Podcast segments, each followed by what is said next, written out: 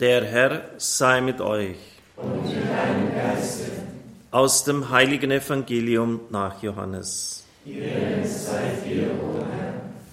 In jener Zeit sprach Jesus zu der Menge.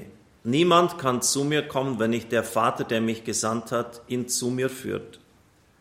Und ich werde ihn auferwecken am letzten Tag. Bei den Propheten heißt es, und alle werden Schüler Gottes sein. Jeder, der auf den Vater hört und seine Lehre annimmt, wird zu mir kommen. Niemand hat den Vater gesehen, außer dem, der von Gott ist. Nur er hat den Vater gesehen. Amen, Amen, ich sage euch, wer glaubt, hat das ewige Leben. Ich bin das Brot des Lebens. Eure Väter haben in der Wüste das Manna gegessen und sind gestorben. So aber ist es mit dem Brot, das vom Himmel herabkommt. Wenn jemand davon isst, wird er nicht sterben. Ich bin das lebendige Brot, das vom Himmel herabgekommen ist. Wer von diesem Brot isst, wird in Ewigkeit leben. Das Brot, das ich geben werde, ist mein Fleisch. Ich gebe es hin für das Leben der Welt. Evangelium unseres Herrn Jesus Christus. Los sei dir,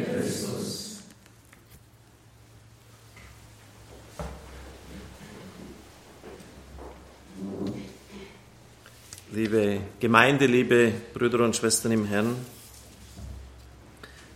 Beim Angelus am 17. November 2013, nur wenige Monate nachdem er Papst geworden ist, hat Franziskus Folgendes gesagt. Jetzt möchte ich euch zu einer Medizin raten. Manch einer mag denken, ist der Papst jetzt Apotheker? Es handelt sich um eine besondere Medizin, um die Früchte des Jahres des Glaubens zu konkretisieren. Das ging damals zu Ende. Jetzt müssten wir sagen, des Jahres der Barmherzigkeit. Doch es ist eine Medizin aus 59 Kügelchen, die eine Arznei für das Herz sind. Es handelt sich um eine geistliche Medizin, deren Name Misericordina ist. Eine kleine Schachtel mit 59 Arzneikügelchen für das Herz. Diese kleine Schachtel enthält die Medizin und einige Ehrenamtliche werden sie unter euch verteilen, während ihr den Platz verlasst. Nehmt sie. Es ist ein Rosenkranz, den man auch mit dem Rosenkranz der Barmherzigkeit bezeichnet und den man damit beten kann.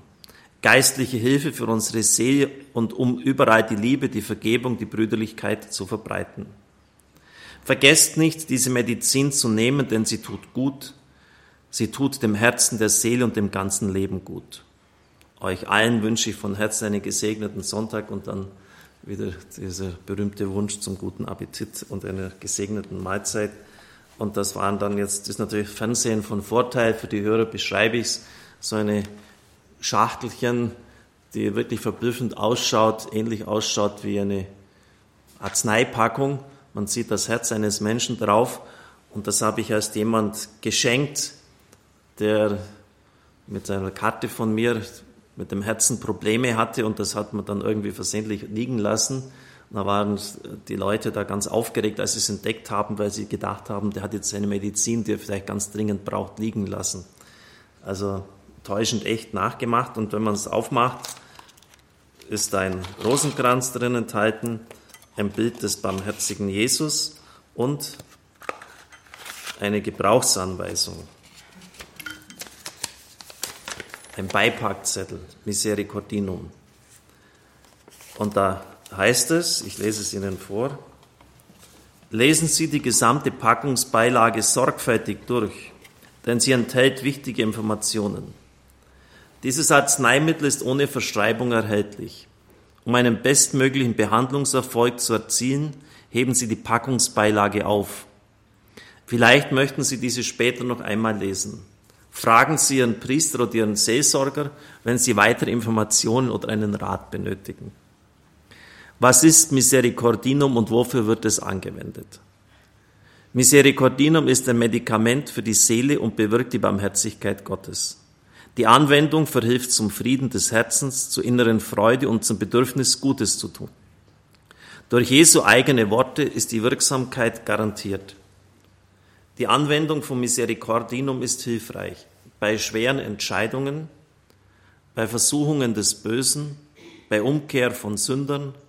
bei Sehnsucht nach der Barmherzigkeit Gottes, wenn wir jemandem nicht vergeben können, wenn wir jemanden lieben und ihm nicht helfen können, wenn wir Barmherzigkeit für einen sterbenden Menschen erbitten möchten, wenn wir Gott unsere Dankbarkeit zeigen und ihn für all seine Gnaden preisen wollen.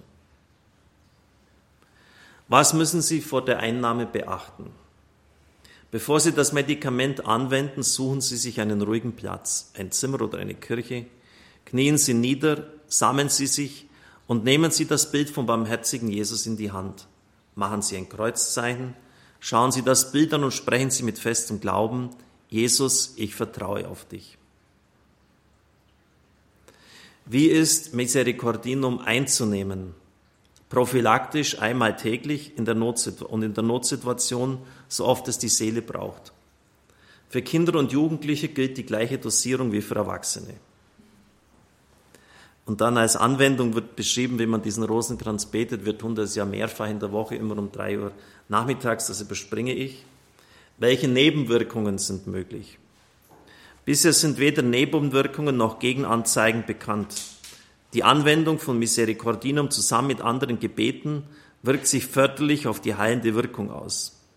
Auch die Kombination mit den heiligen Sakramenten verstärkt die positive Wirkung dieses geistlichen Medikaments. Anwendung in jeder Altersstufe, Kinder, Jugendliche, Erwachsene. Weitere wichtige Informationen. Barmherz der Barmherzigkeitsrosenkranz ist ein Gebet, bei dem Sie sich dem Willen Gottes übergeben.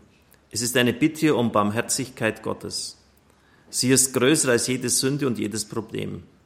Jeder, der das Gebet der Barmherzigkeit Gottes betet, bekommt sie umso mehr, je mehr er sich dem barmherzigen Jesus anvertraut, denn er ist der allmächtige Gott. Er kann ihnen alles geben, was für sie gut und wunderbar ist. Das passt natürlich jetzt auch wunderbar, liebe Zuschauer, liebe Zuhörer, in das Jahr der Barmherzigkeit hinein. Heißt ja schon Misericordinum, lateinisch Misericordia, Barmherzigkeit. Es ist dann eine deutsche Variante herausgegeben worden von, äh, von, von diesem Verlag in Erfurt im Osten Deutschlands, dem Benno Verlag, genau. Und das heißt dann äh, Rosenkranz Forte mit Vitamin C. Beides ist auf, unserer, ähm, auf unseren sozialen Kommunikationsmitteln zu finden, auch beim Infofeld von äh, heutigen Tagesüberblick. Und da ist auch ein Beipackzettel dabei. Sind noch ein paar einzelne Dinge, die auch ganz interessant sind, die ich Ihnen zur Kenntnis bringen möge, möchte. Schwangerschaft und Stillzeit wird während der Anwendung von Rosenkranz Forte eine Schwangerschaft festgestellt, so ist mit der Einnahme von Rosenkranz Forte fortzufahren. Die Hinwendung zu Maria, der Mutter Gottes, hat eine heilsame und beruhigende Wirkung für Mutter und Kind. Die Wirkstoffe gehen in die Muttermilch über. das ist schon ziemlich heftig. Rosenkranz Forte erhöht das Reaktionsvermögen und sorgt für geistige Wachheit. Da die Einnahme von Rosenkranz Forte jedoch die volle Hinwendung zu Gott erfordert, sollte die Einnahme vor oder nach, aber nicht direkt während der aktiven Teilnahme am Straßenverkehr oder des Bedienens von Maschinen erfolgen. Habe ich mich nie daran gehalten. Ich bete oft den Rosenkranz beim Autofahren. Was ist beim der Einnahme von Rosenkranz Forte zusammen mit Nahrungs- und Genussmitteln und Getränken zu beachten? Während der Anwendung von Rosenkranz Forte sollten Sie möglichst keinen Alkohol trinken und nicht rauchen. Schon nach kurzer Einnahme von Rosenkranz fort ist, der Titel ist wirklich genial, also Rosenkranz stark, ist eine befreiende Wirkung von schlechten Angewohnheiten und Suchtmitteln nachgewiesen. Wenn Sie eine größere Menge Rosenkranzforte eingenommen haben, als Symptome einer Überdosierung können innerer Friede, Gelassenheit und Glücksgefühle auftreten. Des Weiteren sind spontane Barmherzigkeit, das dringende Bedürfnis, andere aufzumuntern und Erkenntnis über das eigene Leben möglich. Ferner kann es zur Verbreitung von Liebe, Vergebung und Harmonie kommen. In seltenen Fällen ereignen sich Wunder. Wenn Sie die Einnahme von Rosenkranzforte vergessen haben, falls Sie die Einnahme einmal vergessen haben, nehmen Sie bei der nächsten Gabe ruhig mehr als die üblich empfohlene Dosis ein. Auswirkungen, wenn die Behandlung von Rosenkranzforte abgebrochen wird. Sollten Sie die Behandlung abbrechen wollen, so besprechen Sie dies bitte vorher mit Ihrem Priester oder Ihrem Seelsorger. Beenden Sie nicht eigenmächtig die medikamentöse Behandlung, weil der Erfolg der Therapie dadurch gefährdet ist. Wie ist Rosenkranzforte aufzubewahren? Lagern Sie Rosenkranzforte bei normaler Raumtemperatur und bewahren Sie das Arzneimittel in der Originalverpackung vor Licht und Feuchtigkeit geschützt auf. Das Arzneimittel kann für Kinder zugänglich aufbewahrt werden. Es hat kein Verfallsdatum. Liebe Zuhörer, ja, endlich muss ich mal sagen, hat die Kirche sich ein bisschen bewegt und das Ganze irgendwie in einer ansprechenden Art auch mal rübergebracht. Und ich finde es ganz erstaunlich, dass Papst Franziskus 60.000-fach so diese Medikamente, Misericordinum oder in Deutschland ähm, Rosenkranz Forte herausgebracht hat. Es ist auf der Rückseite von Misericordinum dann äh, auch noch ein Text, den ich Ihnen zum Schluss noch zur Kenntnis bringen möchte. Also diese 59 Herzkapseln. Meine Tochter rege die Seen an, das Rosenkranzgebet zur Barmherzigkeit zu beten, also die Mitteilung an Schwester Faustina Kowalska. Mir gefällt es, Ihnen durch dieses Gebet alles zu schenken, worum Sie mich bitten. Die Seelen verstockter Sünder werde ich mit Frieden erfüllen, wenn Sie dieses Gebet beten werden, und die Stunde Ihres Todes wird glücklich sein. Schreibe für die betrübten Seelen. Wenn die Seele die Schwere ihrer Sünden sieht und erkennt, wenn sich vor ihren Augen der ganze Abgrund ihres Elends, in das sie sich gestützt hat, ausbreitet, soll sie nicht verzweifeln, sondern sich mit Vertrauen in die Arme meiner Barmherzigkeit werfen, wie ein Kind in die Arme seiner liebenden Mutter. Diese Seelen haben ein Vorzugsrecht auf mein mitleidiges Herz. Sie haben ein Vorrecht auf meine Barmherzigkeit. Sag ihnen, dass keine einzige Seele, die meine Barmherzigkeit anrief, enttäuscht oder beschämt worden ist. An einer Seele, die meiner Güte vertraut, habe ich besonderes Wohlgefallen. Schreibe, wenn dieses Rosenkranzgebet zur Barmherzigkeit bei Sterbenden gebetet wird, werde ich zwischen meinem Vater und dem Sterbenden nicht als der gerechte Richter stehen, sondern als barmherziger Erlöser. Kein Sünder soll Angst haben, sich mir zu nähern. Und dann noch der Hinweis auf dieses Bild, wir haben es hier als Ikone, dass es verehrt werden soll mit der Aufschrift Jesus, ich vertraue dir.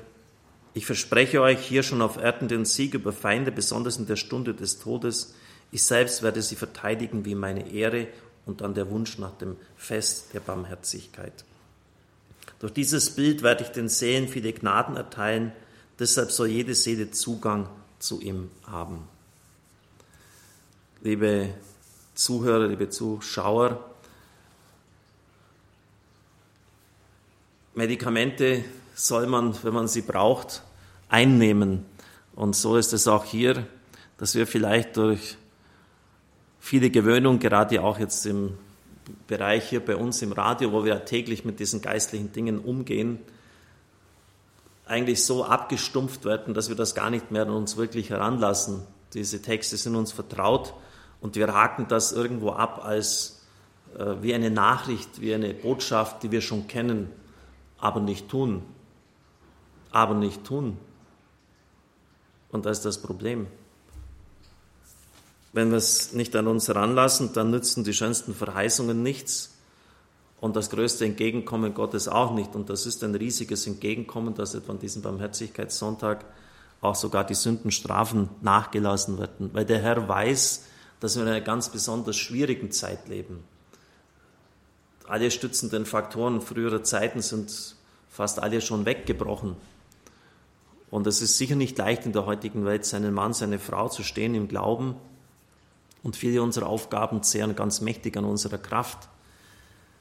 Und da brauchen wir unbedingt das Gebet. Das ist auch wichtig, das überhaupt einmal als eine Quelle der Kraft zu erkennen, genauso die Feier der Eucharistie. Und das wird ja in der Heiligen Schrift mehrfach, äh, auch schon im Alten Testament bei den Propheten beanstandet, dass die Leute nur die Hörer des Wortes sind, aber nicht die Täter des Wortes. Es geht rein, es geht wieder raus, die Botschaft höre ich zwar, der Glaube fehlt mir aber, wie es mein Dichter ausgedrückt hat. Mehr als den Leuten es darbieten, mehr als diese Worte Äh, Ihnen vorzulesen kann ich nicht. Es liegt an Ihnen und ich glaube einfach, dass auch die, die Weltlage so dramatisch mittlerweile geworden ist, an vielerlei Fronten sich solche Verhärtungen und, und Unmöglichkeiten, das menschlich noch zu lösen, abzeichnen, dass wir zum Gebet greifen sollen und müssen. Sage der ganzen Menschheit, hat Christus zu Faustina mitgeteilt, dass sie keinen Frieden haben wird, wenn sie sich nicht an mein barmherziges Herz wenden wird.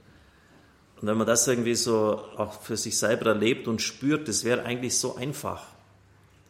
Es wäre wirklich so einfach, wenn man den Herrn um seine Barmherzigkeit bittet, gerade für die Gegenden, wo Krieg und Vertreibung an der Tagesordnung sind, könnte man so viel damit lösen. Ich denke auch etwa an Schwester Lucia von Fatima. Es gibt kein nationales oder internationales Problem, das nicht durch das andächtige Gebet des Rosenkranzes gelöst werden könnte.